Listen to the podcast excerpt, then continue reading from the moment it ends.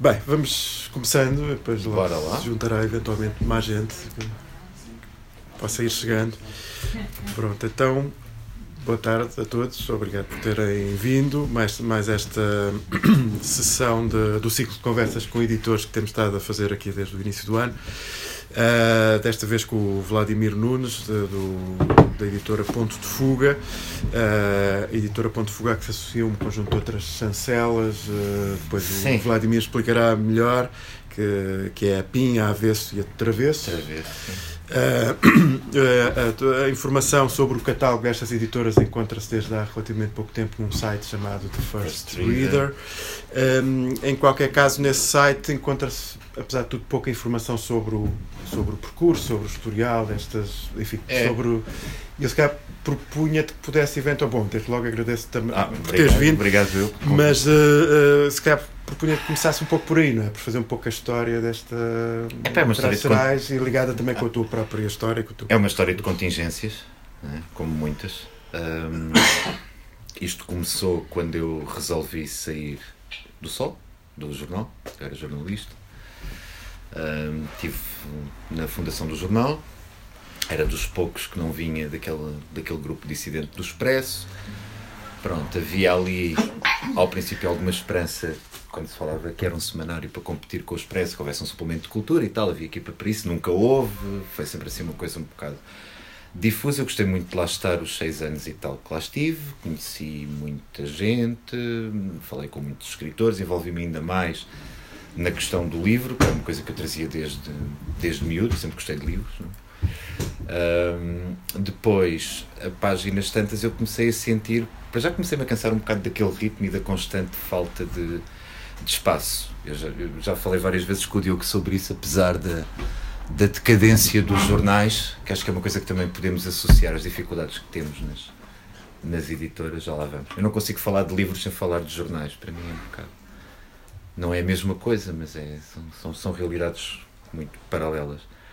Ahm, e, e comecei a desenvolver uma certa vontade, a acumular a frustração de não ter espaço para nada, não é? de repente ir entrevistar uma pessoa e tinha 1500 caracteres para escrever, e a ter vontade de, de, de fazer coisas mais refletidas, um bocado mais de longo curso e tal. Pelo meio, hum, quando apareceu a tinta da China, eu ainda fiz para lá umas traduções, comecei a perceber um bocadinho melhor como é que funcionava a parte toda da produção, da distribuição, comecei a interessar-me por aquilo. Pronto, e disse-me, cansei-me aqui um bocado da espuma dos dias e vou tentar fazer uma editora. E é agora não é? Pronto, houve uma daquelas cíclicas crises do jornal em que as pessoas eram convidadas a ir embora e nunca me tinha calhado a mim. E eu fui lá pôr o dedinho no ar e dizer mas eu quero, quero, quero ir fazer a minha coisa. Pronto, e depois comecei, fui fazendo. hum, à medida que fui podendo, pronto, o, o- o elemento mais complicado para mim uh, era o da distribuição. Eu tinha muito pouca, portanto, ou nenhuma. uh, mesmo quando trabalhei com a tinta da China, elas estavam desde o princípio a serem distribuídas pela Bertrand. Eu estive com Urbanos, consegui sair ali numa altura em que eles entraram em falência, apanhei ali um pequeno escaldão, mudei-me para a Bertrand, pronto, e, comece- e percebi, demorei algum tempo a perceber que a lógica da grande distribuição não, fun- não funcionava para um projeto como o, como o nosso. E andei sempre assim, à espera de conseguir, sempre que aparecia um dinheirinho, olha, pumba, vai ser outro livro. E é isso, é por isso é que a coisa é muito desarrumada, muito desordenada, as chancelas foram crescendo de parcerias que depois não frutificaram de maneira nenhuma. A PIN foi uma proposta até da Europress. Fizemos dois ou três livros, mas para os tipos que têm as fábricas, os meios de produção, o conteúdo é aquela porcaria que não vale nada. Ah, e pronto, não nos entendemos. Eu fiquei com a marca. E depois com a AVC e com a Travesso foi durante este processo de saída da Bertrand, que estava pronto, ali num, num hiato, queria continuar a fazer livros, não estava a, ver bem como. A gráfica com quem eu trabalhava propôs-me fazermos uma chancela a meias, e então inventei essa do avesso e travesso, ou seja, basicamente é tudo a mesma coisa. A editora sou eu, portanto é um unipessoal no, no verdadeiro sentido da palavra. Agora temos o Bruno na, na paginação, a meio tempo, e, e é isso. Quer dizer, faço o que consigo e o que posso, daqui assim um bocado aos papéis. E essa, essa, essa mudança da lógica de distribuição, ou seja, de saída de uma distribuidora eh, grande, grande, grande cobertura, Uhum. etc., para um esquema de distribuição própria, que, é que, que impacto é que isso tem depois em termos de, da maneira como se, como, como, se, como, como se faz a própria publicação dos livros, não é? Imagino que um Nos livros não tem grande. nenhum. Eu estou a fazer exatamente a mesma coisa Ok. que fazia. O impacto que tem é que uma disrupção de distribuição é uma coisa violentíssima. Já tinha percebido isso com a, com a falência da Urbanos até entrar na Bertrand. São seis ou oito meses ou mais, às vezes, em que tu não consegues fazer nada da tua vida. Estás à espera das devoluções, do fecho de conta, dos dinheiros, não é? Não consegues mexer-te para lado nenhum. Um, em relação às diferenças que, que, que eu encontro, necessariamente, eu acho que alguns títulos em que eu tive pontaria ou também alguma mistura de sorte por exemplo, quando fiz os contos completos da Beatrix Potter, fiz aquilo com espírito.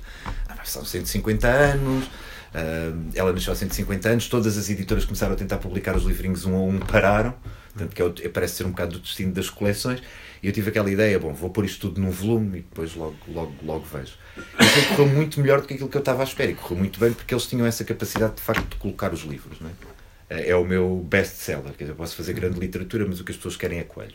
Pronto. Okay. E se tinha corrido tão bem fora da lógica da grande distribuição, provavelmente não tinha. Uh, mas isso depois também é uma maldição, porque tu, para forneceres uh, uma rede de, de, livrarias tão grande como estares numa grande distribuidora implica, neste caso com mais que eles digam que são coisas separadas, um acesso direto à rede Bertrand que tem 54 lojas, e isso vai necessariamente inflacionar tiragens. E quando falo em inflação de tiragens, inflaciona, inflaciona as tiragens de livros que tu, se calhar, sabes que não vais vender aquilo. Pronto. E há toda uma situação de. Parece tudo muito bom, porque tu publicas um livro e, e ele é todo colocado, eles têm facilidade em colocar os livros, e depois começa a haver o fenómeno das devoluções e aquele filme todo, e tu começas a ter um lastro demasiado grande de, de, de, de livros que não vendes, e, e, e, pronto. E passam 5, 6 anos até conseguir escutar uma edição que, se calhar, se fizesse à pequena escala, portanto, atalhando para dar uma resposta à tua pergunta. Uh, sim, potencia coisas que possam ter algum potencial para encontrar, já não digo leitores, mas digo compradores, uhum. e havemos mais, se calhar, à frente falar um bocado dessa distinção. Uh, mas acumulas uma sucessão de não possos. De? de não possos. Livros que eu, as poucas vezes que teimei em fazer coisas como o Manuel de Lima, ou até mesmo a autobiografia da Gertrude Stein, que era um livro que eu queria fazer, nas tiragens em que fiz, é um convite ao desastre. E se calhar um, eu deixei de fazer muitos livros, ou seja, eu nunca fiz um livro a pensar, é para vou ter aqui um grande furo. Houve um ou outro que houve essa oportunidade, mas sempre na lógica de serem livros que eu gostava, como era criminoso para mim, eu sempre gostei muito dos Nirvana, que aquela biografia do Kurt Cobain não estivesse traduzida para português. E, e, e resolvi fazê-lo e, e, sabia que era um livro que em princípio não se ia portar mal. Mas foram muitos mais os livros que eu deixei de fazer por estar nessa lógica hum. do que ter o pensamento, ah, vou fazer isto porque vai vender muito bem. Porque Pronto, e é isso. O, o, que é que é uma tiragem normal assim para, um, para, para ser possível colocá-la em todas as betras? 750 já te dizem, bom, se calhar não conseguimos fazer ocupação de espaço com isso e tal. Portanto, eu acho que será assim. Claro que te distribuem tiragens mais pequenas, mas depois com o nível de desconto comercial que tens de dar, não, não dá. Não é, não é possível. Portanto, eu depois durante a pandemia, com esta crise toda, aquilo que eu fui começando a perceber é que.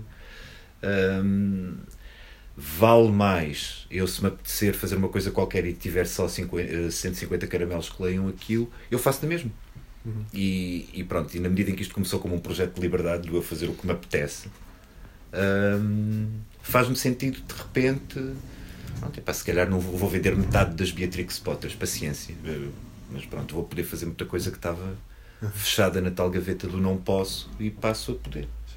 Pronto, um Imagino também que uma diferença importante possa ser essa de que tu, no, com uma distribuidora tipo Bertrand, tens um tipo de ligação com os, com os pontos onde os livros estão à venda, com as livrarias ou com os pontos não onde tens. Livros, não tens nenhuma, não é? Nenhuma. Que passas a ter quando és tu próprio a distribuir.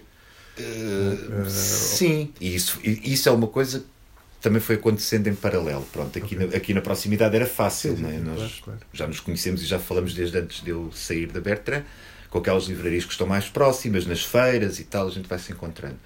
Porque é um bocado como os leitores de poesia, não é? São 300 e a gente conhece-os a todos. E então, se formos falar de editores e de livreiros, é basicamente a mesma coisa. Um, só que eu, na altura, não tinha. Lá está, é o problema disto de ser um unipessoal. Se me perguntares assim, um, eu tenho algum interesse em ser empresário? Nenhum mas é a única maneira que eu tenho de ter uma editora. Só que, isso, só que isso ocupa-te imenso tempo. Quer dizer, a partir do momento em que eu tenho que pensar em vender os livros que tenho no armazém, eu tenho menos tempo que posso fazer. E isso não, não me agrada. Sim. Portanto, não há, não há soluções perfeitas. Eu ganho liberdade, mas perco tempo. E ao perder tempo, deixo de ser livre para fazer as coisas que quer na quantidade que quer. Pronto, ou seja, não há, não há maneira nenhuma disto correr bem. Mas voltando ainda a essa, a essa questão do, da, dessa ligação mais direta entre o editor e os sítios onde se vendem os livros, que, que tu referiste a existia de certa maneira com alguns sítios em paralelo e que agora imagino que seja com todo, ou seja, toda a distribuição que tu fazes, és tu que fazes, não é? Ainda estou a fazer esse caminho. Olha, está, porque pronto, esse caminho há, há, há, há, está sempre a fazer, fazer, também porque há uns sítios que vão desaparecendo, outros que vão aparecendo, há, quer dizer, isso é um caminho que não tem. Mas a minha questão era, no fundo, o que é que tu retiras dessa dessa ligação. É, um, é uma questão que tem surgido sempre aqui bastante nas Epá, nossas é conversas do modo como, é, é melhor, como se estabelece essa ligação entre quem está É melhor que tu conheces basicamente. Eu, eu sou um frequentador de, li, de, livrarias, portanto, além de ser. Pronto, eu tenho uma editora porque sou, sou compulsivo. Pronto, e estou sempre a ver livros e sempre à procura de coisas. Agora, desde que tenho editora, se calhar menos à procura nas livrarias e até mais à procura de coisas que, que me apetecesse fazer ou que não sejam assim muito evidentes, mas, mas sempre fui, portanto vou percebendo um bocadinho a identidade de cada livraria, aquelas com quem tu de facto estabeleces uma ligação mais próxima. isso é bom. Agora, outra coisa que é boa, aquilo que eu senti ao estar numa lógica de grande distribuição é que as livrarias onde os meus livros às vezes podiam comportar melhor, aqueles que eu gosto mesmo mais ainda de fazer, eram prejudicadas nessa relação, no sentido em como são estruturas mais pequenas, tinham descontos menores, uhum. havia uma certa tendência de os, dos grandes absorverem as minhas tiragens, não é? Uhum. E, e, e, e, muitas vezes aquilo que eu sentia é que os lugares onde para mim fazia sentido que os meus livros estivessem não estavam lá. Sim. Ou porque os descontos não eram. Pronto, ou porque aquilo ia no meio de uma série de outras coisas. Eu acho que isto é melhor. Por outro lado, é difícil no sentido em que também não são assim tantos sítios. Quer dizer, nós um, um, editor precisa de trabalhar com uma, com, sei lá, com uma FNAC, com uma Almedina, precisa de ter ali alguma. para criar algum volume. É? E, e, pronto. E, e, isso, se calhar, é a parte um bocadinho menos, porque continua a ser uma relação um bocado cega. Tu mandas as propostas de novidades, às vezes não te respondem, ou não querem saber. Não. Pronto, e é. Com os independentes, o problema é outro. É porque há livrarias de facto muitíssimo boas é pá, mas contas feitas, se calhar aquelas com quem vale mesmo a pena trabalhar uma relação de proximidade são um pouco mais de 10, 15 no país inteiro. Uhum. Quando há uma rede grande, mas essa rede é fictícia, porque. Pronto, lá vou dar na reli outra vez. Mas é, pronto, é uma ficção. Uhum. A maior parte daquelas livrarias são pequenas porque não conseguem ser grandes. Ou seja, sabem tanto de livros como eu sei de física quântica. Não é? Querem também vender ao Rodrigues dos Santos. É, é, para já não falar na questão dos calotes e dos, pronto, tudo isso é assim um bocadinho complicado de gerir. Eu não tenho vocação para andar a ligar aos livreiros. Não? É? Há aqueles com quem é tudo smooth e porreiro, contigo, com o Duarte, com, com mas, mas isso é a exceção, a regra não é essa e às vezes é um bocadinho frustrante. Sim. Quer dizer que, imagino eu, também cria um problema aos próprios, não é? Eu, eu Quer dizer, a, a Tito Papel, como tu sabes, também tem meia dúzia de, de, de, edições e, portanto, também há esse tipo de relação com algumas outras livrarias a partir dessa, desse lugar do editor. E a sensação que eu tenho muitas vezes é que, por exemplo, há livrarias só fazem reposições, nós perguntarmos alguma coisa para repor. Se tiveres dois anos sem perguntar, não, não, não diz absolutamente nada. Provavelmente já venderam os livros.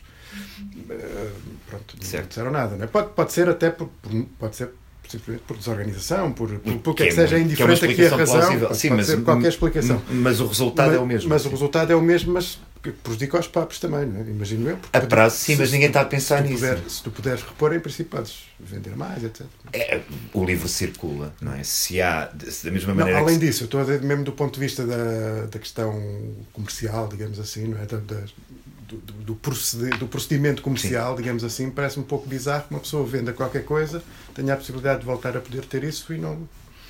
Mas é uma coisa que eu tenho.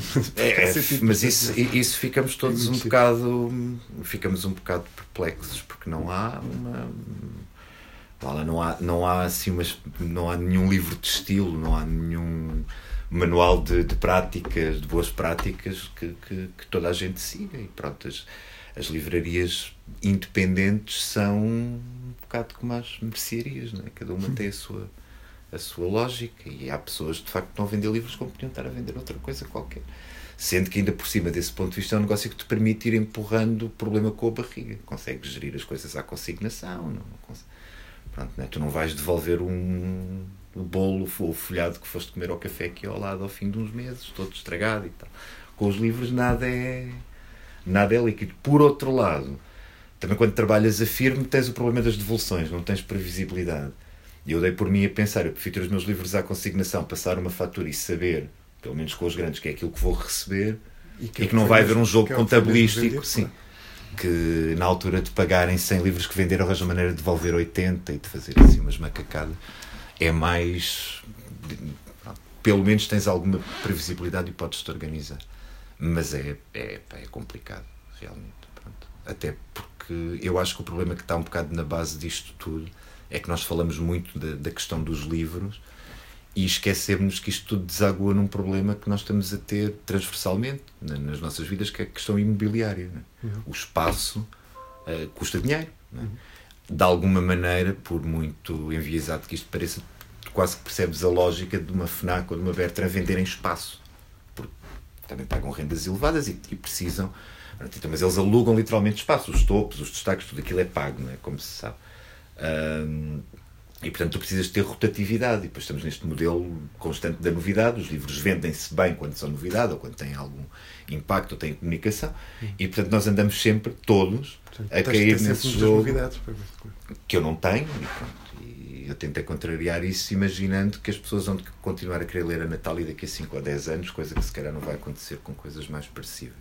Mas o problema é que quanto mais as livrarias grandes vão uh, abraçando essa lógica, não é? De, de imobiliário, de rentabilização de espaço, e que qualquer livraria tem que fazer, porque, porque nas rendas são o que são, a não ser que, tenha, que o espaço seja teu, não tenhas que ter essa preocupação. Mas hum, uh, o que vai acontecendo é que, à medida que vai havendo esse desinteresse crescente, em que a FNAC compra uma media market e é previsível que vai haver um, um desinvestimento progressivo na, na componente do livro, o que acontece é que depois, ao mesmo tempo, como isto também é um, um setor muito dinâmico e os próprios independentes também alimentam essa esse frenesim de novidades, o que vai acontecer é que há sempre coisas fixes e coisas giras para ir mostrando.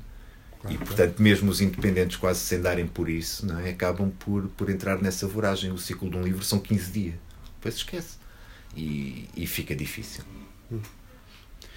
O que é interessante também, quer dizer, que se liga com aquela questão que estavas a pôr há pouco, que é no fundo a, a maneira de compatibilizar esta dimensão do da editora enquanto empresa, enquanto negócio, enquanto, quer dizer, até enquanto um, instrumento que implica uma logística que te ocupa muito tempo, não é? o que tu estavas a dizer, não consigo ocupar esse tempo a fazer. Uh, uh, mas por outro lado, aparentemente, essa necessidade absolutamente permanente de estar. Uh, seja, de estar a transformar o, o, o tempo em, em, em, produção cada vez mais intensa, não é? Epá, mas porque isso não consegues, é uma... porque senão depois, quer dizer, tem, tem, um problema, pode ter um problema a prazo, não é? Que é, um é uma armadilha, bolha, é uma espécie é uma armadilha, não vais conseguir. Rebentará a dada altura, não é? é? Não consegues depois ter gozo a fazer as coisas, porque estás constantemente a fazer as coisas à pressa, porque tens que alimentar a máquina.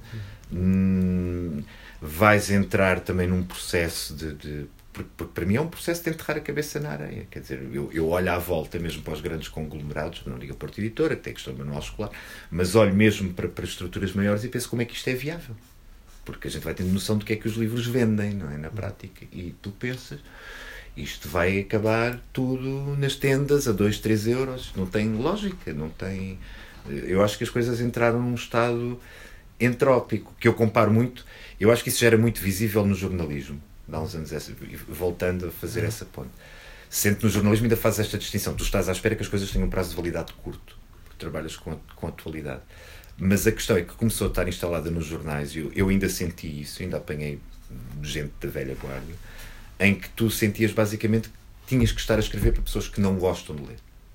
E o que é que foi acontecendo sucessivamente nos jornais? É que tu baixas as vendas, desces a bitola para agarrar os outros. Mas agarrar os distraídos é como tu queres fazer um best-seller. Pode até correr muito bem, mas quando fracassas, fracassas clamorosamente. E o que vai acontecer é que aquilo que eu assisto no, no, nos, nos, nos, jornais, nas revistas no geral, é que hum, há uma erosão de leitores porque não se consegue captar, ou seja, tu não podes vender uma coisa para ler a pessoas que não gostam de ler, que não têm esse interesse, não têm essa predisposição. Pronto. Não, dificilmente vais conseguir fazê-lo e vais perder os outros. Ou porque envelhecem, porque também depois há a erosão da, da, não é, da pirâmide etária. Mas, mas isso também vai acontecendo, geras um desinteresse. Eu, se me perguntasse aqui há 5 ou 6 anos eu me imaginava a passar tão pouco tempo a ler jornais ou comprá-los, eu ficava assim um bocado. E agora, para mim, é natural. É de vez em quando. E, acho isso. Ainda há coisas para ler, ainda aparece, mas é tão excepcional que tu já não estás para investir o tempo e os, e os recursos nisso e desinteressas. E com os livros está a acontecer a mesma coisa. Tu estás a vender papel, né? E, e depois é isso. Tu tens uma proporção pequena de pessoas que leem e o que é assustador e que eu reparo de ano para ano, eu não devia dizer isto, é que há uma desnerescência do público leitor que é muito notória de ano para ano. Muito. Uh, Compra-se mais e tu tens este discurso. Este ano a feira teve mais não sei quantos visitantes, compraram-se mais não sei quantos livros, mas a dificuldade em distinguir um livro de um rolo de papel higiênico ah, é cada sim, vez sim. mais avassalador. Porque não há sentido crítico, não há. E depois também não há espaços. Pronto, está ali a ilha daquele senhor e mais meia dúzia de caramelos que vão conseguindo manter uma tribuna, mas acabou. É? A Time Out pagava uma miséria para ter crítica de livros e acabou com ele. Não era caro, aquilo não, não saía caro, é, só, é mesmo uma questão de, de desinteresse. E, no entanto, tu vais ouvir o discurso das estruturas maiores e o mercado do livro nunca teve tão bom. Tão bem, sim, sim, sim. Será que está? É, porque é uma. Pois, não sei, eu, arriscaria dizer que é porque o, a lógica é puramente contabilística, não é? Um bocado isso estás a dizer. De facto, venderam-se mais livros na Feira do Livro. Porque a lógica das pessoas também é essa, não é? Certo, pronto, não digo que não. Ou seja, é. é isso, é supostamente o mercado ajusta só. claro. mas ainda sobre. Hum, já voltávamos a essa questão do jornalismo, que me interessava sobretudo numa questão, mas uh, um, pegando numa outra que referiste lá mais atrás, que é essa questão da relação entre. ou seja, da, da diferença entre leitores e compradores e da questão da, do modo como as editoras se relacionam, se têm possibilidade ou não de se relacionar diretamente com os seus leitores. Não é? Por exemplo, o. Um, eh, quando fizemos aqui a sessão com o Hugo Xavier, uhum. ele referia, sublinhava muito essa questão, não é? Portanto, do ponto de vista dele, aquilo que hum, era importante para fazer, digamos assim, a promoção da leitura seria um esforço que iria ser feito a partir dos próprios leitores. Quem, quem gostasse de ler devia ser um instrumento para promover a leitura e, portanto, uma lógica tipo é primatur seria essa lógica, justamente constituir uma espécie uhum. de comunidade de pessoas, pelo próprio método como eles funcionam para fazer os livros, etc. Um, no método mais convencional, digamos assim, uh, uh, como é, como é que, este, como é que esta, esta possibilidade de, digamos, até de sentir, um, de sentir o pulso, digamos assim, aos, às, às pessoas que vão chegando aos, aos livros que as editoras publicam, como é que tu vês isso? Se há a questão da participação nas feiras, por exemplo, nós cruzamos muitas Sim. vezes em, em feiras, mercados, bancas, etc. Parece que isso são espaços importantes, por exemplo, para para, até para perceber que tipo de, que tipo de pessoas procuram estes livros. Isso, por um lado, e uma questão muito prática, de, quase de subsistência por outro, não é? O que depois nos leva aqui a um nó gordo muito complicado, que é uma espécie de o, quase competição, não é? Dos editores por algum do espaço das livrarias. Uh, podemos ver isso dependendo do, do, lado em que estás, podes olhar para isso de uma maneira diferente. Eu, eu, como tenho interesse nos dois lados, acho que é uma dinâmica tóxica, que é pouco saudável. Uhum. Um, pronto, mas que, mas que por outro lado é necessária, porque muitas vezes também por causa destes ciclos os livros duram pouco nas, uhum. nas, nas livrarias e os editores precisam de facto muito de potenciar um, vendas diretas. Faz, como fazer isso sem prejudicar o tecido de, de livrarias que já é muito frágil é é, é um equilíbrio muitíssimo complicado. Um, eu acho que aquilo que o Hugo tentou fazer ali na Primatur é, é importante, porque aquilo gera-lhes, pelo menos, permite tirar um bocado o pulso às coisas, perceber, ajuda a viabilizar a, pelo menos uma parte da produção dos, do, dos livros, mas depois também é preciso que, de facto, eles ao chegarem às livrarias façam o seu. Um, possam fazer o seu, o caminho. seu caminho. Porque um editor não vai ser autossuficiente a vender os seus próprios livros diretamente às uhum. pessoas. Eu não acredito nisso, não acho mesmo que seja possível. Um, ah, mas isso ele confirmou que não era, não é? Não era, pronto. E uh, é uma forma de tentar, uh, pronto, enfim, viabilizar de alguma maneira as coisas, mas. Uh, mas é, é há, há, uma, há uma eu acho que há uma relação muito complicada entre as editoras e as livrarias uhum. e é pena que seja assim porque acho que dependem todos dependemos todos muito uns dos outros mas também não sei como é que isso se consegue resolver Sim, mas, hum, mas uh, eu estava a pensar mais do ponto de vista justamente dessa. Do modo como o próprio editor uh, uh, cria instrumentos para perceber. para perceber os leitores dos seus livros, ou para, para ter, estabelecer algum tipo de ligação com os leitores dos seus livros. Eu lembro, por exemplo, quando veio cá a Mariana e o Rui, que diziam, por exemplo, valorizavam muito a presença deles próprios, deles dois próprios, no, no stand da Feira do Livro. Ah, eu, não tanto sim. pelo que é que fosse, mas quer dizer, mas sobretudo porque, não valorizar a Feira do Livro, ou porque é que seja, mas porque a presença naquele espaço, com livros com aquelas características, permitia que o, o tipo de percepção que eles passam a ter dos leitores uh, e até o tipo ganha de, ali um... E até o tipo de resultado que tu tens, porque pronto, há livreiros extraordinários e eu se dar assim meia dúzia de exemplos de, de, de livreiros que sabem vender muito bem os, os meus livros, mas é, lá está, vocês têm aqui um, um conjunto de editoras. Para mim é fácil, eu que sou um péssimo vendedor, para mim é fácil ser um bom vendedor daqueles livros porque eu escolhi-os um a um. Eu tenho histórias para contar sobre eles todos e as pessoas gostam disso. Uhum. E, e, e, é benéfico. Eu, noto, e eu também estou sempre eu na, na, nas feiras, se não for eu uh, a estar muito lá ou alguém que conheça os livros tão bem como eu, ali como Duarte, assim, alguém do género. Um, o resultado não é o mesmo. E, e, e, depois é isso também que tu dizes. Se vai influenciar decisões que eu possa tomar quanto à publicação de livros, não. Pronto, porque o editor é um ser quixotesco e quase autista por natureza e faz, ou pelo menos no sentido em que eu uh, ando nisto, eu faço aquilo que gosto, não é? à espera que mais alguém goste. Ou seja, não estou. Também não quero que a edição seja um exercício onanista. Faz-me confusão certo espírito diletante que às vezes há. E já tive grandes discussões por causa disso género. Senão, não estão crianças, pois não. Senão é uma punheta literária, quer dizer, fazes o livro digital, um exemplar para cada um e depois vão todos para casa muito contentes. Fazerem o que têm a fazer com aquilo. Hum, e se há, há, há, há, momentos em que um bom livro possa competir em vendas ou em exposição com um mau livro, é pá, ótimo, não é? Uh, se isso vai significar que os leitores a ficar mais esclarecidos, é pá, provavelmente não. Mas é bom, não deixa de ser bom, porque que se calhar depois dá-te a possibilidade de fazer as outras coisas e tal. E nesse sentido é importante. Uh, sobretudo, no meu caso, para corrigir até uma grande grandes cacetadas que eu apanhava na autoestima, porque eu ia apresentar os, os livros aos comerciais da Bertrand, uma equipa de vendas que ia vendê-los, Epá, pronto, e a não ser que fosse o Nicholas Sparks, o entusiasmo era. Editaste o Nicholas Sparks? Não, não nem, nem editava, mas não, isso é outra discussão. Mas é, é, mas é a questão de tu percebes que pronto, que aquilo de facto não entusiasma, não, não gera nas pessoas e, e às vezes a percepção, a percepção é tudo. De repente há livros em que sem até que eu tivesse à espera, as entusiasmavam-se um bocado com aquilo e a coisa corria de outra maneira. Mas é difícil tu. Uh, portanto, se tu conseguires entusiasmar as pessoas ou passar esse entusiasmo, isso é sempre é sempre importante e ajuda-te, não é? mas não no meu caso não, não influencia muito, ajudava-me a sentir-me menos mal, assim, ah, se vocês fizessem livros que se vendessem isto podia ser espetacular, ouvi isto muitas vezes. Mas depois chegava à feira do livro pá, e a verdade é que eles se vendiam. E eu ficava, pá, espera lá que afinal isto não, também não é tão mau uh, assim, pronto. E, e nesse aspecto ajuda-te a corrigir um bocado a tua percepção, que é sempre distorcida. Ou porque estás próximo demais ou porque estás ou longe porque estás longe e estás afastado só sobre então a questão do a questão dos jornalistas, só uma questão que era esta, que era tu há pouco referias, no fundo, esta evolução, sobretudo do jornalismo da área cultural, que tem vindo a ficar, por um lado, cada vez mais mirrado, cada vez com menos condições, cada vez com, eh, com uma procura menor ou com uma procura menos qualificada, digamos assim, não é? Uhum. Seguindo um pouco aquilo que o teu raciocínio de há pouco.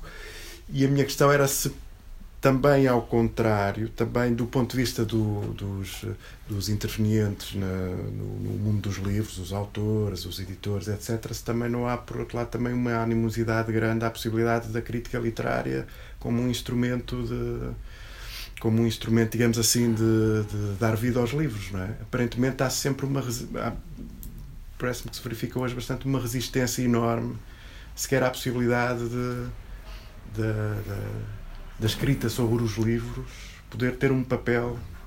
Não, é? não sei se me estou a fazer entender. Acho Ou seja, por um lado há um problema de desinvestimento de jornais, sim. há um problema geral de desinvestimento. Pronto, mas, mas depois as, lado... as, coisas vão-se todas elencando umas nas outras, que é se há, se há pouco investimento, Uh, quer dizer que há menos pessoas para fazer. Se há menos pessoas para fazer, as pessoas estão mais presas ao jornalismo de Portugal sentado, ou seja, ao que recebe, aos comunicados que recebem das editoras, etc, etc. E depois voltamos outra vez à forma como se cria ou não se cria uma espécie de sentido crítico sobre as coisas. E em, em muito do jornalismo cultural que se faz não há grande sentido crítico. Há uma avalanche de informação que é despejada para cima e ou tu tens instrumentos ou tentas de alguma forma exercer esse sentido crítico, que é um bocado aquilo que o Diogo e mais mais algumas pessoas fazem, ou, ou, ou simplesmente vais um bocado a reboque de, de, Certo, certo, mas é isso. Ou de, de algum gosto relativo teu ou de uma avalanche de informação. E isto eu estou só a falar da exposição, nem sequer estou a entrar na parte da crítica, porque a crítica é outra coisa. Não é? Uh, há duas. Uh, a crítica tornou-se até desagradável, porque isto atingiu uma forma, um, um, um, um patamar tal não é, de se confundir cultura com entretenimento, com espetáculo, que os próprios livros, as próprias feiras se transformaram em ambientes de, de, de festival de música, praticamente, e os, e os escritores, em, o circuito mediático à volta do livro é um circuito quase de vedetas e de, de é? Tu vais falar, vais tentar programar um evento numa coisa qualquer, numa biblioteca pequena, as pessoas querem todas o mesmo. Tragam-nos cá o Rodrigues dos Santos, o Pedro Chagas Freitas, o Ricardo Luz. Pronto, não. Mas. Hum mas às vezes o que me parece é que os mesmos que dizem assim, aqui há uns 20 anos, há uns 30 anos, havia suplementos culturais, havia crítica literária, havia não sei o que, isso possibilitava, de certa forma, que, apesar de tudo, houvesse uma ligação de muitos leitores com os livros, que se fazia também por via dessa, dessa dinâmica que se criava. E, muitas vezes são as mesmas pessoas que, quando aparece algum espaço, no exíguo espaço que existe no jornalismo cultural, que exerce essa perspectiva crítica, o exemplo do Diogo é um, um, um bom exemplo disso, é, essa perspectiva crítica é transformada numa espécie de, de é, é tratada como uma hostilidade tal não é? porque se tornou se... um bicho estranho e porque tu vives numa cultura de unanimismos não é, não é? Se tu, pronto não é é, uh... Mas é um pouco paradoxal este discurso, não é? É, mas isso vem do vazio que foi criado e ele durou o tempo suficiente para as pessoas perderem o hábito. As pessoas habituam-se e desabituam-se das coisas muito, acho eu, de uma forma muito muito rápida. Se é criada uma unanimidade à volta da figura X, Y ou Z, depois vem aí um desmancha prazeres de um gajo resingão e mal disposto, dizer que o rei vai no ou que aquilo é uma merda, é natural que as pessoas não gostem, porque já não se está, já não se está habituado a, a, que isso aconteça. E depois. Uh, é, e é as duas coisas é fala-se sempre dos fala sempre é difícil abrir espaço para coisas novas e a, a, a, trincheira por um lado não há uma trincheira há um deserto e, e por outro o que parece que acontece é que os poucos espaços que existem se foram acantonando também eles cada vez mais numa lógica de falarem só para si e se tu falas só para ti acabas por eh, às vezes não se percebe muito bem, por exemplo, a falta de espaço para os livros no Y, está bem, às vezes há. Né? eu raramente lá consigo pôr um livro meu, é um exemplo, mas nem estou a falar por despeito, é, mas às vezes há, há, espaço para duas ou três páginas sobre um livro que na edição portuguesa teve. Porquê? Pronto, não, não, não, não faz. Eh, não faz sentido. Portanto, uns não ligam, portanto, estão a olhar para o seu umbigo e estão-se borrifando para os livros, e depois uh, os outros também estão num, num exercício de, de umbiguismo. Portanto, acho que, e esse é o problema. Tanto há um desfazamento entre quem não quer saber, e não sei nada sobre livros e não gosto de ler e estou-me a borrifar, uhum. ou, e as pessoas que gostam de ler depois também acabam, ou que têm interesse por essas coisas, também estão acantonadas no, no. Eu costumo dizer que às vezes a diferença entre o Pimba e o hipster é uma questão de registro. O nível de desinteresse e muitas vezes de inanidade é igual, é equivalente. Não é? Uh tu é, vais ouvir música má porque não conheces música boa, mas também se só ouves música boa porque alguém te disse que é boa e não foste capaz de formular o teu próprio gosto, ali se calhar em termos de capacidade de processamento e de crítica não estás num patamar tão diferente assim. Ah. Mas isto é, é, o que eu acho. Sei, abrimos a nossa conversa como é habitual. É, é como em tudo, olha, só exemplo, a qualidade é sempre discutível. Há coisas que são más, de que eu não consigo resistir a gostar, é? como na música, não é? os tais guilty pleasure, e há coisas muito boas que eu não consigo gostar. Pronto, mas aí é, pá, é falha minha e será, será eventualmente. Eu acho é que nós deixamos de saber lidar com isso, precisamos Sim, de validar é, as nossas opiniões. Um problema de gosto, apesar de tudo, é, é, digamos assim, é uma esfera um pouco mais limitada do que a possibilidade de tu te abrires a, a ao exame crítico, digamos assim. Não é? Mas tu durante não é a mesma coisa que tu, discutir gostos, não é? Mas tu até podes ser um tipo minimamente talentoso, um escritor mediano. Se passaram anos a bater-te palmadinhas nas costas e a dizer-te que tu és muito bom, é um bocado como uma posição de poder. Aquilo é um bocadinho alienante, não é? Se tu tens um círculo de amigos à tua volta e dizem, este tipo de isto é muito bom, és o maior e tal. Não é? Depois aparece alguém que até não está ali dentro do sistema, que não faz parte da grupeta e que te vem dizer, isto afinal é uma grande cagada. Estás a é natural que a pessoa fique um bocado incomodada porque se habituou. Portanto, eu, eu, acho que tem muito a ver com as coisas estarem tão generalizadamente a funcionarem dessa maneira que qualquer exercício de, de crítica ou de exercício de gosto pessoal se tornou estranho. eu acho que uma coisa que tu estás a dizer é de uma importância fundamental e que aí eu acho que a crítica tem falhado muito, que é o grande problema é que as pessoas pensam que a crítica tem que ser exercida sobre música clássica, grande cinema, e se calhar o exercício crucial que compete à crítica fazer. Eu lembro-me que, por exemplo, o Pedro Rolo Duarte me contou que teve durante um tempo uma espécie de contenda grande com o Pedro Mexia e com o José Mário Silva, porque o Pedro Rolo Duarte defendia, eu penso que ele tinha, estava à frente de um suplemento no DN. A DNA e que ele dizia: pá, vocês não podem continuar a fazer apenas crítica sobre os tipos que vocês consideram que merecem ser criticados. E isso é muito interessante se nós pensarmos em dois exemplos, dois críticos que tiveram uma, alguma repercussão, um cá, que é o Rogério Casanova, e outro lá fora, que morreu agora, o Martin Amis. Os textos mais conhecidos do Martin Amis eram textos muitas vezes hilariantes de crítica, dele a dar porrada, por exemplo, no autor do Parque Jurássico, não me lembro agora do nome. Uh, John Grisham. É o Michael Crichton. Uh, Michael Crichton, é. Desculpa. E basicamente, nisso e noutros, como por exemplo, dois dos textos mais. Um texto muito bom do Rogério Casanova era sobre a tipa da. Um, Clara Ferreira Alves, o romance, finalmente, que ela fez de. E, e às vezes, é como tu estás a dizer, há aqui este problema que é há pessoas que emprenham de um ouvido tal como as coisas hipsters e que estão colocadas e tal, como com o Pimba, quando às vezes se calhar era mais interessante nós termos excelentes críticos que fossem capazes de tocar com o Pimba e de escrever textos e de mostrar como mesmo, porque nós notamos isso muito, por exemplo, na crítica de cinema no público, que é aquilo que me irrita, que é mesmo quando eles querem bater em coisas que eles consideram que eles têm uma relação de, de atavismo em relação àquilo, de abjeção, o teu texto não pode ser abjeto. O teu texto tem que ter uma força crítica e uma inteligência e uma capacidade de eliminar. Eu acho que isso que tu estás a dizer é crucial, porque se calhar essa é a maior fragilidade hoje em dia da crítica entre nós, é que é snob e não percebe que às vezes a grande crítica é uma crítica que se exerce sobre os elementos constantes da cultura e que as pessoas dominam minimamente as referências. E aqui eu até faço uma culpa. Eu acho eu, que, eu acho que são duas sim, dimensão. É, é, mas, mas isso, pronto, há pessoas que tentam, por exemplo, eu lembro-me que acho que o Marco Alves da, da, da Saba tentava pegar a Tesla e fazer aquilo com alguma seriedade, mas depois também é difícil porque torna-se um registro, ou seja, tu entras numa espécie de. É difícil não entrar no engraçadismo. Bem, eu lembro-me, e, e, depois é muito complicado tu conseguires manter o teu ego ou até a tua pequena vaidade na piadola hum, fora daquilo. Lembro-me de uma vez, por exemplo, sobre um disco dos Nine Inch Nails que até era mauzinho, que foi dado de graça, pronto, e pá, eu de repente fiquei todo contente comigo mesmo porque me veio o título de graça, sem graça. Pronto, e, pá, e, e pronto, entras sem querer e a dar palmadinhas em ti mesmo. É um, é um reflexo, eu acho que nós todos temos isso, né? É preciso, é... e isso depois a nível de crítica também é complicado. Por exemplo, quando és especialmente violento contra alguém, acho que as pessoas têm dificuldade em não levar isso para o lado pessoal eu estou preparado, se calhar um dia destes vou pegar uma daquelas coisas menos boas que gosto de fazer e vou-me sujeitar a um, a um ensaio de porrada teu e pronto, e, pá, eu vou ter que lidar com isso e vou ter que me lembrar não é? ainda não aconteceu, mas há de acontecer, é inevitável. Para há de haver o dia em que eu vou levar uma sova.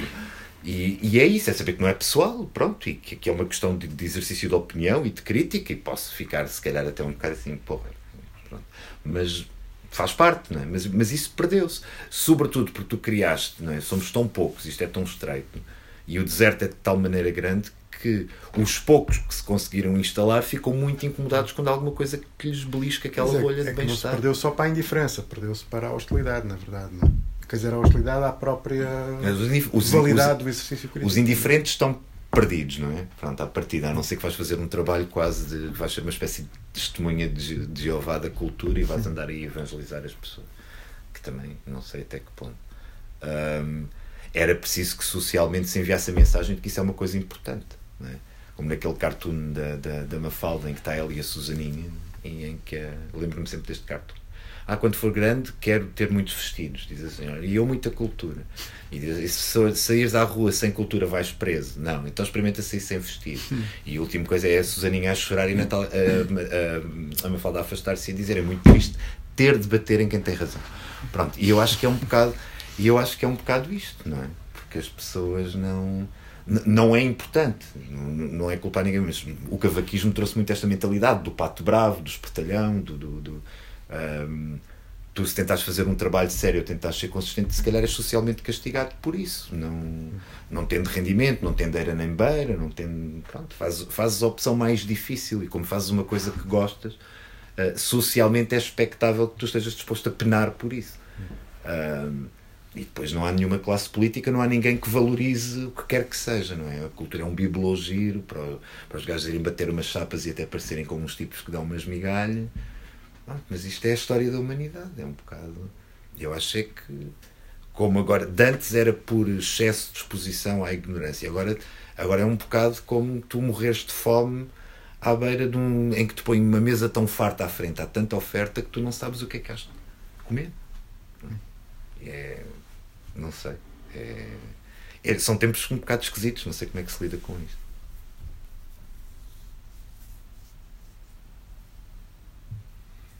Pois, eh, já agora, para tentar manter também aqui o, o meu questão, a partir das novas tecnologias e o, e o acesso tão disseminado um, à possibilidade de cada um publicar informação e disseminar a sua opinião com, com grupos de, de, de leitores no, no, no, Facebook ou no, ou no Instagram, podia favorecer o surgimento de alguma de alguma onda de, de, proveniente dos próprios leitores e de leitores mais informados, não é? Que viesse a, arrebatar alguns eh, mais distritos. Não é? Mas não são meios onde possa haver profundidade de discussão.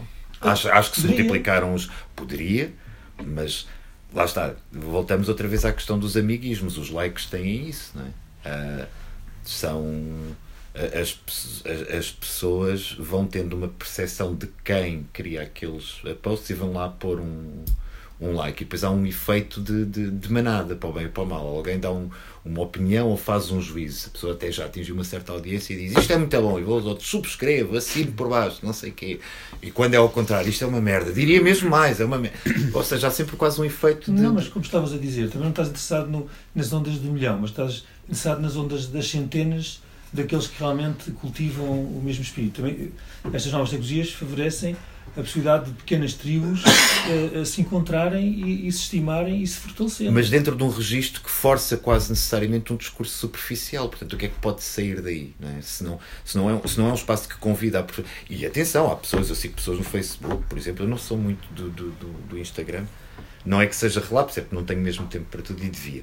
Mas, mas eu olho para aquilo e tento mesmo até ter um certo cuidado para não me distrair demasiado nas pessoas que sigo, porque não. Mas era um bocado o que estava a dizer em relação aos assuntos em si. De conseguirmos tocar em assuntos que as pessoas normais ou que todas as pessoas podem se contextualizar. E aqui nas tecnologias também, utilizar as tecnologias, tal como eu agradeço, por exemplo, a, aqui a Tiro de Papel estar a, a, disseminar os seus eventos no, não é? no, no, no, Facebook, por exemplo, que se possa também utilizar esse tipo de ferramentas para tentar encontrar ou, ou, ou atingir pessoas que possam gostar de, de se cultivar e de, sentir, e, e de vir mas, a aprofundar assuntos Mas para isso é preciso aprofundar a, a percepção e o, o, sentimento nas pessoas de que aquilo não é um, um, um local onde tu vais para, vais para sentir artificialmente que a tua opinião é importante é? porque a gente vai postar uma coisa no Facebook e de alguma forma estamos quase sem querer, e contra mim fala, a dar-nos importância, não é? Porque é que, uh, sei lá, ainda hoje pus duas ou três coisas, coisa que raramente faço, mas de uma prenda que recebi que achei engraçada, depois lembrei-me, não disse nada sobre a sessão da Tigre de Papel, depois vi uma coisa gira e fui lá partilhar aquilo. E, e, pronto, e no fundo é um bocado, há essa ânsia da partilha, que em si mesmo é uma coisa positiva. Uh, mas é difícil na voragem e com a quantidade de conteúdo que se gera ali dentro tu teres um sentido de curadoria. Então eu tento sempre aplicar um bocadinho Isto não me torna melhor nem pior do que ninguém, porque depois não sou consistente. Mas é, é, é como tens numa editora, não é? Há um, há um sentido quase de curadoria. Tu, tu, fazes, escolhes de forma criteriosa aquilo que vais dizer, onde é que vais perder o teu tempo, investi-lo, etc, etc. E parece que quando entras nas redes sociais aquilo é uma voragem tão grande que é difícil.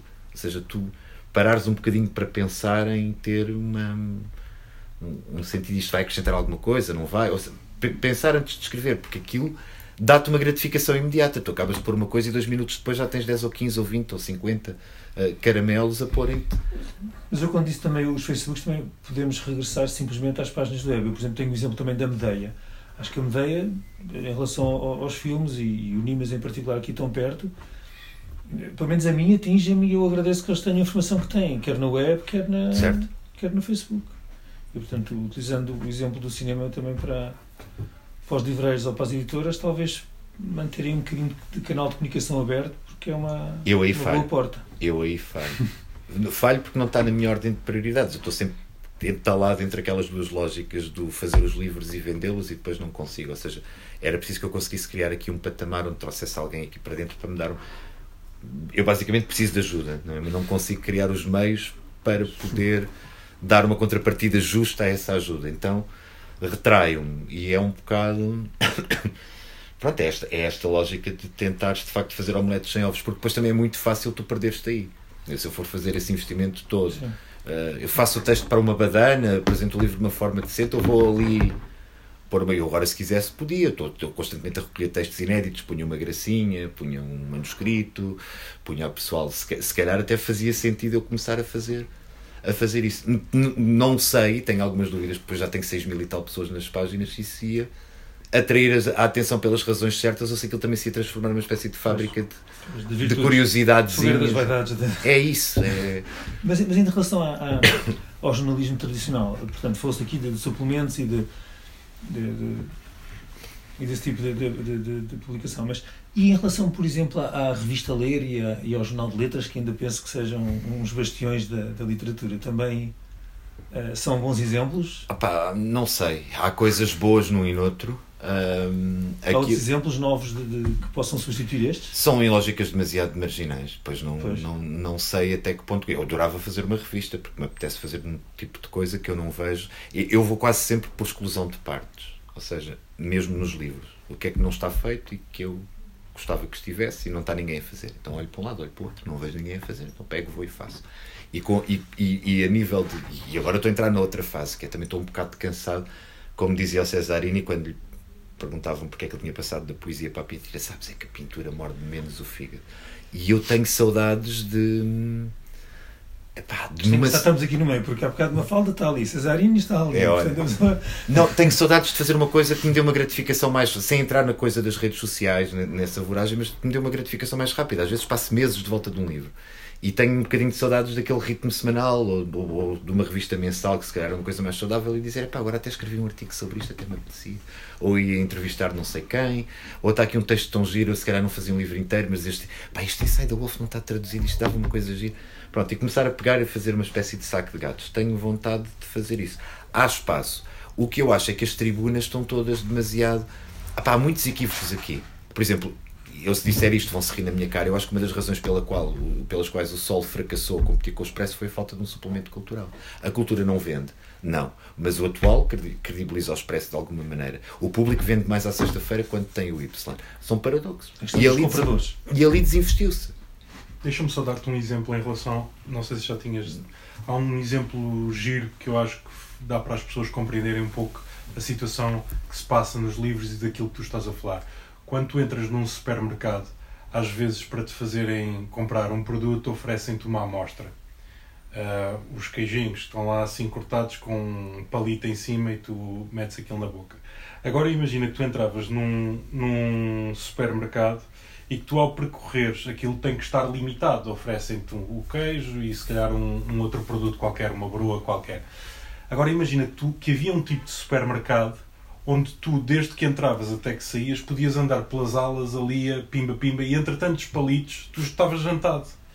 E este é o problema que se passa contrariamente àquilo que tu se calhar até imaginas. Uma pessoa neste momento nas redes sociais com uma, um, uma série de divulgadores e de isto e que até fazem carreira. Pessoas que depois até arranjam um emprego aqui, um emprego ali a divulgar dos livros e estão sempre, a fazer divulgado. E, a, e o facto é que os leitores já estão todos jantados. Os leitores com as redes sociais acabam por depois não precisar de comprar livro nenhum. Não só pelos. Olha, a, a lógica logo de. A UCA oferece logo um capítulo inicial dos livros. Uh, depois, a poesia é toda ratada. Se tu não fizeres uma campanha ativa para dizer pá, uh, para, para correr com os ratos do teu navio, o teu navio vai sendo ah, disperso em jangadas e cada um alimenta lá os portos como quer. Pá, a verdade é que, contrariamente àquilo que tu estás a dizer, que é uma lógica de facto de promoção, chegou-se a um, a, um, a um parasitismo promocional de tal ordem que neste momento as pessoas não têm a tempo para jantar um prato. Toda a gente anda a comer amostras e não sei o quê e, e enchem o prato com amostrinhas e com bufês de amostras. Uh, isto é aquilo que eu sinto na nossa área. De tal modo que tu tens mesmo que combater esse excesso de.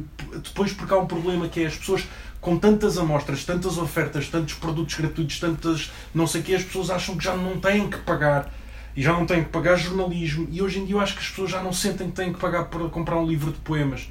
E já não acham que é necessário. Podem ler uns quantos poemas. Que pá, eu acho que já as pessoas estão a perder a noção de que tudo o que tu compras, uh, tu investiste naquilo e definiste ali uma propriedade e um rumo.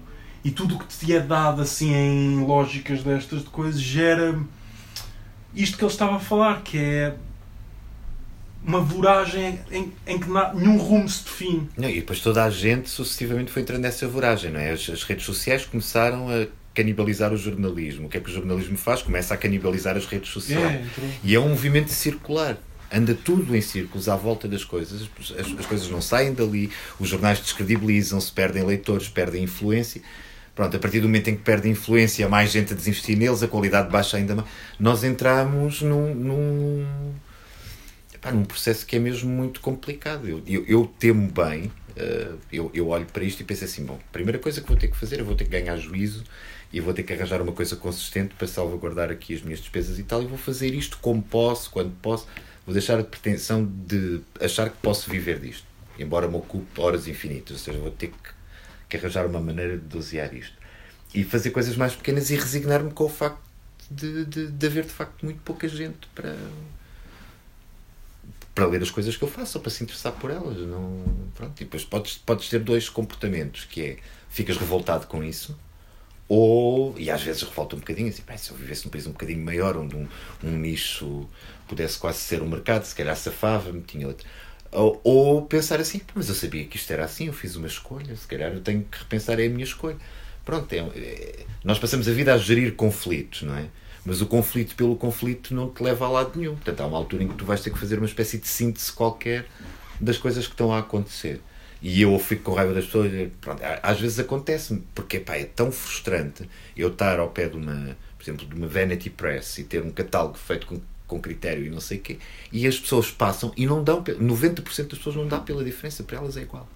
E isso, às tantas, deixa-te assim um bocadinho mas depois tens que pensar, epá, não é o mal, se calhar as coisas sempre foram assim. Eu é que fui demasiado confiante ou demasiado otimista, ou achei que isto pudesse ter outra dimensão. Pá, muito provavelmente não tem e cada vez vai ter menos. Pronto. E isso basta ver que mesmo as grandes editoras anda toda a gente enganada. É impossível, não há público para aquilo que se produz.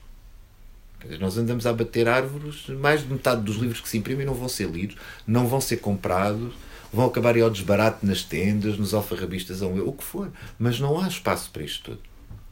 Portanto, ou lutas para encontrar o teu espaço, eu vou lutando, mas se calhar nos moldes em que tenho feito, eu não tarda nada, tenho 50 anos, portanto algum dia tenho que aprender.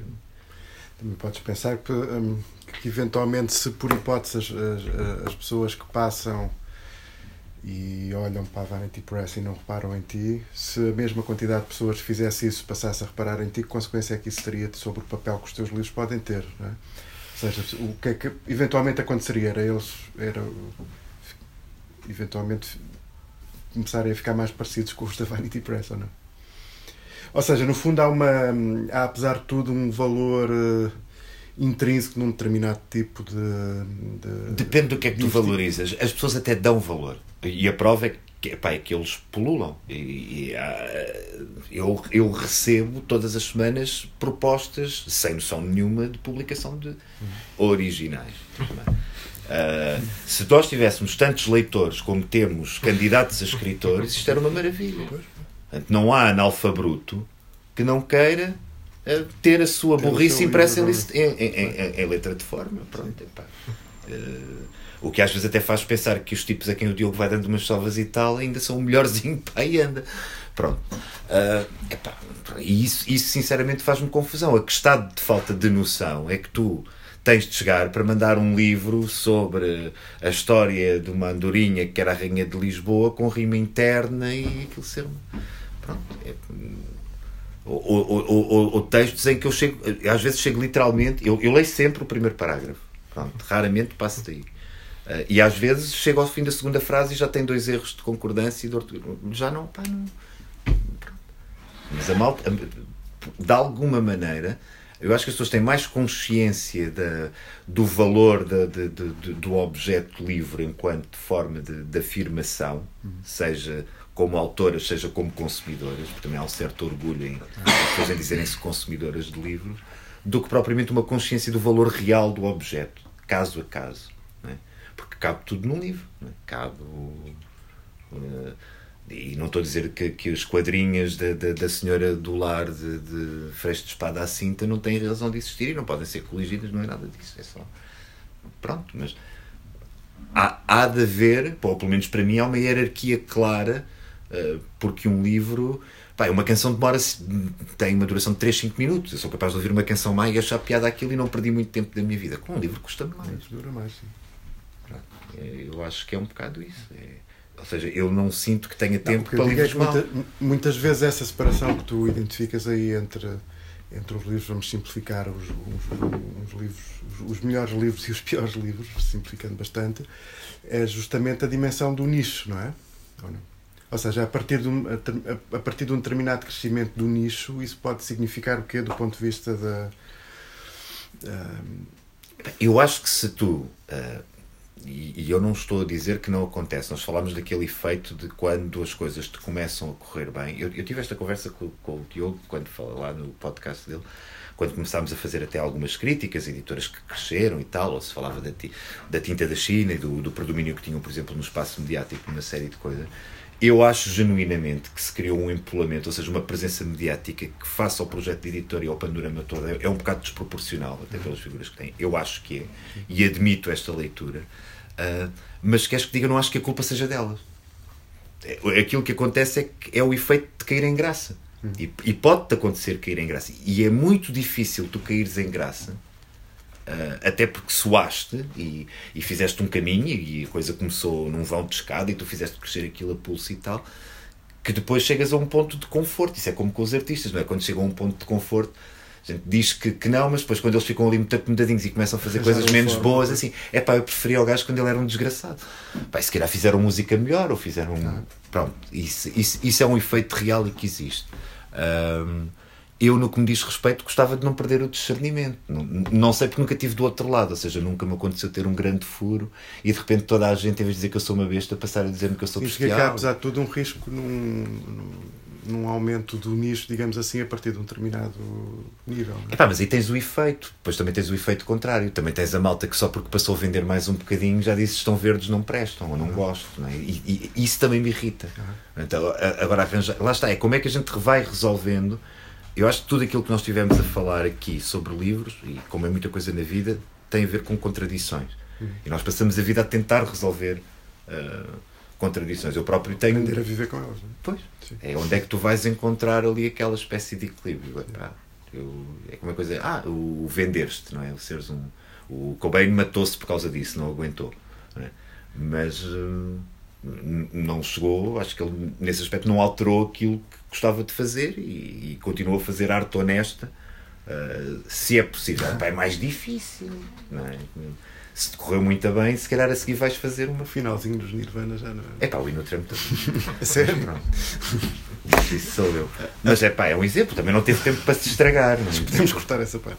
não é pá, eu, eu gosto mais do Vinutra do que do Nevermind. Sério? A sério. E não é para ser diletante. Ahm, opá, n- não gosto por razões diferentes, por razões que me chamam mais. Não acho que seja um disco melhor, mas acho que é. Acho que foi uma grande resposta.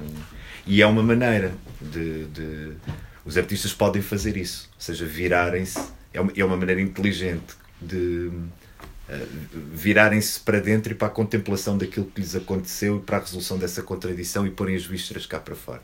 Foi a abordagem que ele seguiu, foi a abordagem, uma coisa que não tem nada a ver, agora vai, vai parecer mal, mas por exemplo foi o que a Billie Eilish fez no segundo disco. Olhou, ela, a primeira canção que ela faz é olhar um bocado para aquilo que aconteceu, o que é que se transformou. E a miúda é inteligente, eu, eu, eu, eu gostei do. achei graça a umas coisinhas no primeiro disco e quando ouvi o segundo pensei, pá, isto é bom. E se tu pensares, a Billie Eilish é a melhor crítica musical que se pode fazer do Justin Bieber.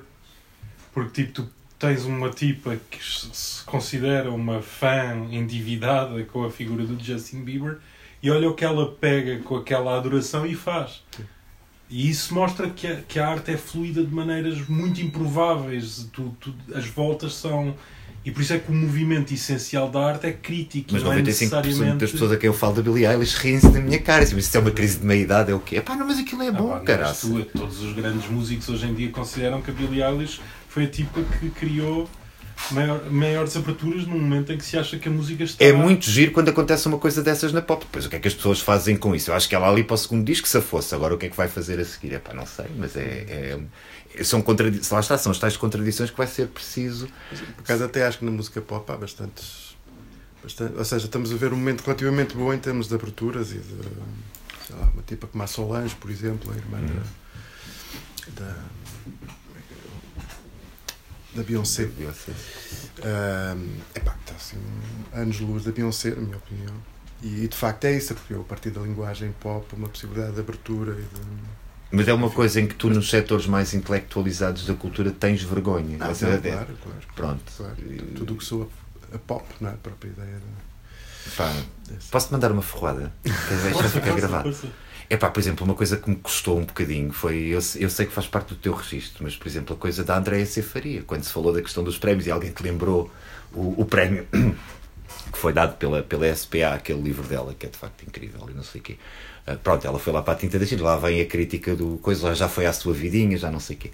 Ahm, epá, eu continuo a achar que ela é, in- que ela é incrível. Pronto, fiquei assim um bocado assim, porra Diogo, não havia Mas necessidade. a, questão, eu aí devolvo-te a pergunta porque eu acho que a questão aí é muito complexa e eu não quero roubar-te para te explicar, porque é uma questão mesmo muito complexa de porque é que as pessoas. Ou seja, deixa-me dizer-te muito rapidamente: o que a Andrea Cefaria conseguiu fazer é uma coisa que nenhum poeta conseguiu fazer nos últimos anos em Portugal. Nenhum. Não acontecia há décadas. Um poeta, numa editora marginal, o último poeta que conseguiu fazer isso foi o Jorge Sousa Braga, que é um poeta que também trabalha comigo. E o que eu estou a dizer aqui pode ser uma ferroada ao Jorge Sousa Braga. Jorge Sousa Braga tornou-se um autor de culto na fenda, com o Manuel da Silva Ramos. Uhum. A grande pergunta é o seguinte: como é que estas figuras que se tornaram autores importantes, que taram- estavam eles próprios a sustentar o seu crescimento? Eu tive esta conversa com a Andreia. Como é que tu abdicas de criar o teu espaço, a tua voz, a tua afirmação, completamente sustentada sobre a tua própria base, quem tu és, tu constróis, tu és o teu próprio elevador. Quando tu iças, é pelo teu próprio mecanismo. Tu não usas nenhum mecanismo mediático. Ela estava, a Andréia Faria estava num ponto em que vendia 600 a 700 livros. Ou seja, a Andréia Faria podia fazer edições de autor e construir o seu espaço numa dinâmica sem, sem impurezas na água, sem, sem vir meter excitantes, sem vir meter corantes, sem vir fazer uma Coca-Cola da coisa. Então a minha pergunta é o seguinte: tu és uma voz absolutamente única desta geração. Esta geração não produzia há muito tempo um poeta que se sustentava a si mesmo sem ajudas, sem suplementações, sem, sem nada. E tu vais, vais deitar isso fora quando tu podes ser a primeira figura em 20 ou 30 anos a dizer há um caminho para se fazer duramente, dificilmente, contra a corrente, ela estava a fazer-se o salmão da poesia portuguesa. E a gaja vira e mete-se no rio e manda-se e vai de vela. E eu digo, oh filha, és parva, pá. É, isto que, é esta a conversa que eu tenho com ela. E a mesma pergunta pode-se dizer, uh, Mas por é exemplo, se calhar porque te custa vê-la, pronto, depois. ela construiu uma coisa que nunca ninguém tinha construído na poesia portuguesa, já não era possível. Dizia-se neste momento, já nenhum poeta português acreditava verdadeiramente. Essa era uma das questões que se estava a colocar. Esse, o Vítor Silva estava a expor esse problema. Se aparecer um grande poeta, será que nós damos por ele? E ela provou que sim. Tinha, há 20 anos não levava um chapadão daqui. Pronto. Então a Andreia provou que era possível, que nós podíamos construir um espaço de diferença em que editávamos os livros, em que pre preparávamos, inclusivamente o A Canina, que foi editado na tinta da China. Eu estive com ela a trabalhar aqueles textos. Percebes? Não foi o Pedro Mexia. Portanto, a questão que eu pergunto é o seguinte: nós temos construído aqui a condição. Pedro Mexia não é capaz de fazer esse trabalho. Não é capaz. Não, não é capaz porque não tem tempo. Não estou a dizer que não, não fosse capaz nas condições ideais. Não é capaz, não tem tempo de ser um editor de poesia como eu tenho, porque não estou sempre a mil, em 40 mil atividades a, a ser arrancado pelos Porque cães do mediatismo. porque não caíste em graça, pá. Porque não- é- e nunca vou cair em graça. Agora, é, é a única graça que eu tenho. E a única questão é o seguinte: é a Andreia tinha condição de ser de facto uma figura em relação à qual não havia esta polarização excessiva, como no meu caso, em que eu não posso dizer nada porque vem de mim. Ela era uma figura que estava tocada dessa graça, de se ter construído dentro de um espaço de diferença e que era as pessoas não podiam pôr aquilo propriamente em causa. Tinham que se confrontar com aquilo e ver o que aquilo era e respeitar aquilo.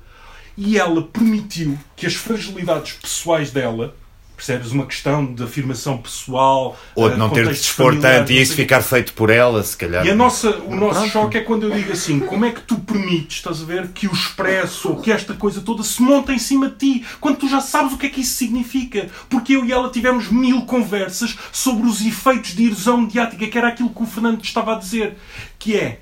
Será que tu, colocado num posto de curso de uma Vanity Press, será que tu não és. Será que as forças dessas águas não te arrastam? E tu não vais acabar por, como acontece com todos os fenómenos que estão sujeitos a uma grande pressão de um curso de água que passa por ali que necessariamente altera a estrutura. Mas também, também tens a pressão do outro lado de estares a tentar fazer uma coisa spa- num espaço onde mal consegues existir para fazer essa Mas coisa. estou-te a dizer o- exatamente A minha questão é, no dia, no dia em que. hã? Não, mas. Rapidamente, a a Andreia, nós tivemos estas conversas milimetricamente, nós falámos de tudo isto, isto tudo foi falado. Ela estava prestes a chegar a um ponto onde ela sozinha fizesse o que fizesse. Eu disse-lhe: faz a edição de autor, sai da língua morta, vai fazer onde tu quiseres, mas preserva essa noção de que é possível sozinha, é possível pelo valor do trabalho, sem tipo estas relações de. Porque o problema aqui é que cria-se uma relação artificial em que o prémio está ali a dizer que tu, que tu, tu vales, não é? E agora ela já está esta semana na Casa Fernando Pessoa, com o Mexia, com o não sei quê, e agora entra neste convívio, na corte.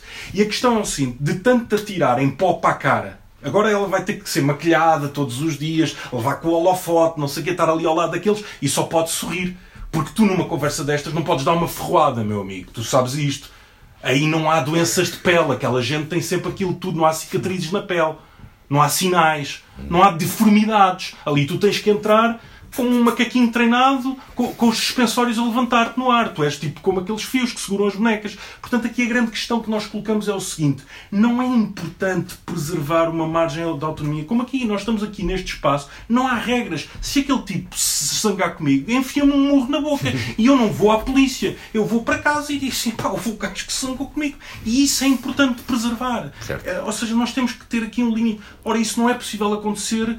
O Will Smith, basta ver, passou-se da cabeça, achou que estava no bairro, ou quis mostrar que estava no bairro naquela noite, e vimos em que é que aquilo se transformou. Deu cabo da vida dele, deu cabo da vida do Chris Rock. Aquilo num sítio menos mediático era normal, não é? É normal, as, coisas, as pessoas desentendem-se, também não precisamos de fazer de primas donas. É pá, levas um murro na cara. Tens a cara para isso, um gajo não é de vidro, não se parte todo, pá, não precisamos de ficar todos a chorar. Teve um péssimo momento aquele, pronto, é pá, seguimos com a vida, percebes? Não precisamos de instalar agências de mediação, vamos à polícia, vamos ao tribunal, vamos dar cabo daquele porque disse qualquer coisa no Facebook. Pronto, é só isto, é, é garantir a preservação do espaço que nós criámos para nós depois podermos também viver na liberdade que esse espaço nos conferiu. Porque ela naquele espaço poderia dizer tudo, poderia discutir comigo. E o que eu me recuso é estar a discutir com ela o valor da, do que ela fez e que nós trabalhámos para que ela fosse assim, eu, ela e outras pessoas, ela não falava só comigo, falava, mas havia aqui uma pequena comunidade. E esta comunidade que permitiu, que trabalhou com a Andreia, é uma comunidade que eu acho que deve, pela, pela minha parte, sentir-se ofendida quando ela diz, quando ela caga para a comunidade e diz assim: não me chega, vou para o Mexia e para a tinta da China. E então assim, e nós? E o nosso trabalho? E o trabalho que nós andamos a fazer? É porque eu, como editor, o que eu sinto aquilo é que aquilo é uma forma de dizer assim: não chega o que vocês fazem. No, no, fundo, tu és, uma, tu és uma stepping stone, és uma, uma pedra que está colocada para eles pisarem sobre ti para depois alcançarem o lado lá. E eu não aceito isso. Eu acho que a nossa diferença é a nossa força. É o nós não nos misturarmos. Porque o Vitor Silva Tavares disse sempre isso. E quando tu ias para o lado lá já não voltavas. Não vale a pena fingir. Os que iam para lá já não voltavam. Porque ele percebia que essa, essa condição estanque também é uma reserva de diferença que garante que tu mantens as tuas armas. Porque um tipo que anda de lá para cá, não sei o quê, tu às tantas é um agente duplo, triplo, quadriplo, às tantas tu não sabes qual é a origem do tipo. É, mas isso também depende das circunstâncias das pessoas. Realmente a alternativa for for, for seres completamente consumido para fazer aquilo, também é uma altura em que tu dizes, pá, se calhar, olha, que se, que se... Mas eu acho que ela um dia, eventualmente, vai perceber o erro. Agora a questão é que. Desde que ele não, se, não contamine aquilo que ela faz, aquilo que ela escreve. Aquilo... Contamina sempre, porque desde logo não, não pode discutir connosco. Pelo menos comigo eu não quero. Eu não vou participar nisso. não vou ser um agente de, de, da promoção da tinta da China, pá. Eles não trabalham. Eles têm que fazer o trabalho. O trabalho com um autor é uma coisa. É como pá, estarmos no café. Eu levo-te um poema e tu ignoras o poema. É dizes mal. Isso é bom. Isso é bom. 40 mil megas. É pá, a dificuldade é, é a nossa valentia, é a nossa força. Aceita. Pois, eu se calhar não estou tanto por dentro desse circuito porque tenho a grande vantagem e desvantagem depois também de trabalhar com, com mortos, é? com coisas que estão consolidadas. Não que é ótimo, porque pá, eu não. Lá está, porque eu não, tenho, eu não tenho vocação para isso, eu não conseguiria muito facilmente, já fiz uma ou duas experiências, pronto, mas se fosse assim eh, poesia, uma coisa mesmo muito. Eu não sei se tinha bagagem ou capacidade de trabalhar com um autor como vocês fazem. Portanto, eu sei qual é o meu, o meu canto, é procurar pepitas. É? Já lá está, à espera de ser encontrada. Pode ser que um dia mude, também, basicamente, é uma questão de oportunidade. Nunca me apareceu assim nenhuma coisa que me fizesse dizer, ah, não, Ainda não, não viste o e-mail hoje, não é? Ah. Mais um romance histórico não sei, sobre o gato da, da Aia. Muito bem. Terminamos então Sim. por aqui. Muito obrigado por ter obrigado. aqui estado. Obrigado também a toda a gente que aqui esteve e, e pronto, e vão estando atentos à nossa programação. Obrigado.